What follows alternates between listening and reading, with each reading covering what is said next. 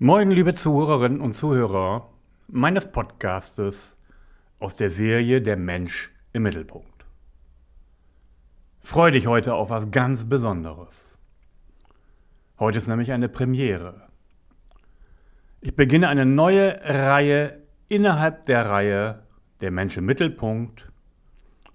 Und diese Reihe beschäftigt sich mit Dingen, die mich in den letzten Wochen sehr berührt haben. Ich habe heute bereits, heute am Sonntag, den 12. Februar, sieben Folgen strukturiert. Zwei nehme ich jetzt auf. Und neben mir steht ein verführerisch duftender 2005er Fläscher von Gantenbein. Ein wunderbarer Schweizer Burgunder. Ihr wisst, ich habe schon mal gesagt, ich habe auch den Antreiber Genuss. Und das ist der Lohn für diesen Tag. Also, die neue Reihe lautet, wenn du glaubst, dass du der bist, der du bist, dann bist du häufig auf dem Holzweg. Oder der Apfelfaktor. Und die heutige erste Folge dieser Reihe lautet, wie deine Vorfahren deinen beruflichen Erfolg sabotieren. Oder einmal abhängig, fast immer abhängig. Zwei schöne Zitate, die dazu passen. Ihr wisst, ich mag Zitate, sind die besten Entdeckungsreisen macht man, indem man die Welt mit anderen Augen betrachtet. Das hat Marcel Proust gesagt. Oder Unzufriedenheit ist der erste Schritt zum Erfolg. Was geschieht nun in dieser Folge, in dieser Serie? Was soll das mit dem Apfelfaktor? Nun, dass die richtige Kinderstube beruflichen Erfolg fördert, das leuchtet jedem von euch ein. Auch die Sozialisation, der Erziehungsstil hat prägenden Einfluss auf das spätere Leben. Das alles weiß man schon lange. Aber nicht so richtig bekannt ist, dass die Herkunftsfamilie beruflichen Erfolg und Misserfolg noch viel mehr prägt, als du dir das vorstellen kannst. Und da gibt es Zusammenhänge, die du vielleicht übersehen hast. Aber da bist du nicht alleine. Das geht fast allen Menschen so. Wenn du Zuhörer, Geschäftsführer, Vorstand, Führungskraft oder Mitarbeiter in einem Unternehmen bist und du hast bei Mama und Papa noch nicht aufgeräumt, dann hast du ein Problem. Du weißt es vielleicht noch nicht, aber ich weiß es.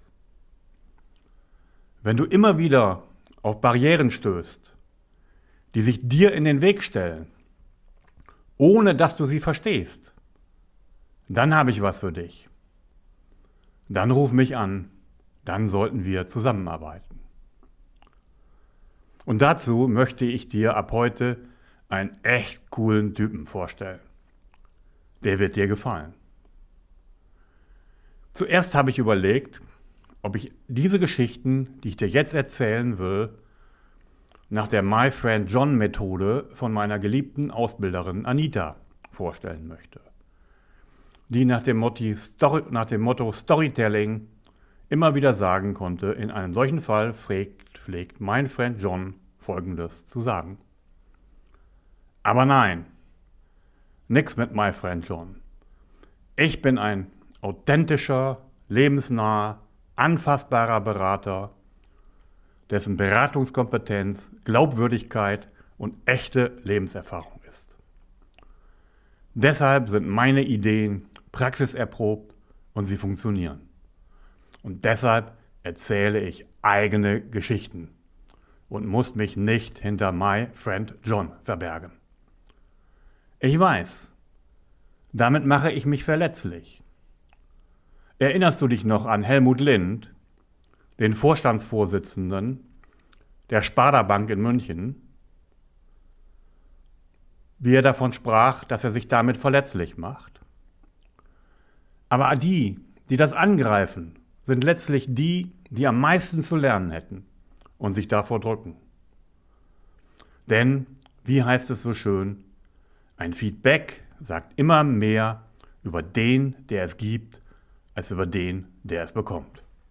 Also, liebe Leute, seid man schön ruhig. Wenn ihr nicht weiterkommen wollt, ist es euer Ding, aber nicht meines. Nun, was ist die eigene Geschichte? Oder die eigenen Geschichten, die in dieser Sequenz kommen? Schon seit vielen Jahren habe ich mich mit der Frage beschäftigt, warum es beruflich nicht so richtig voranging. Warum ich den Traum, vollständig selbstständig zu arbeiten, immer wieder sabotiert habe. Im Kloster Gerode, das liegt in Thüringen, im Eichsfeld, in der Nähe des Harzes, hört nochmal die Folge 6, da wo der Mensch im Mittelpunkt steht, ist Folgendes passiert. Ich lernte Barbara kennen. Und sie gab mir einfach nur den Rat, alle Antworten auf deine Fragen findest du in deiner Familiengeschichte. Hm, die Botschaft hörte ich wohl, allein mir fehlt der Glaube. Mein Vater ist schon 1997 gestorben und Unterlagen über ihn, die Familie und alle drumherum lagen seit 15 Jahren ungelesen bei mir im Schrank. Dann wurde es aber irgendwann Zeit für eine Laie, eine lange Nacht. Mit einem grandiosen goldgelben 2004er Hubacker von Keller aus Rheinhessen. Da ist er wieder, der Antreibergenuss. Ich stehe dazu. Und dieser Wein hat mich an diesem Abend begleitet. Ich habe gelesen und gelesen und gelesen und gelesen. Und mit jeder Seite fiel es mir wie Schuppen von den Augen. Das bin ja ich auch. Alles, was ich da lese, das bin ich auch. Auf eine gewisse Art und Weise.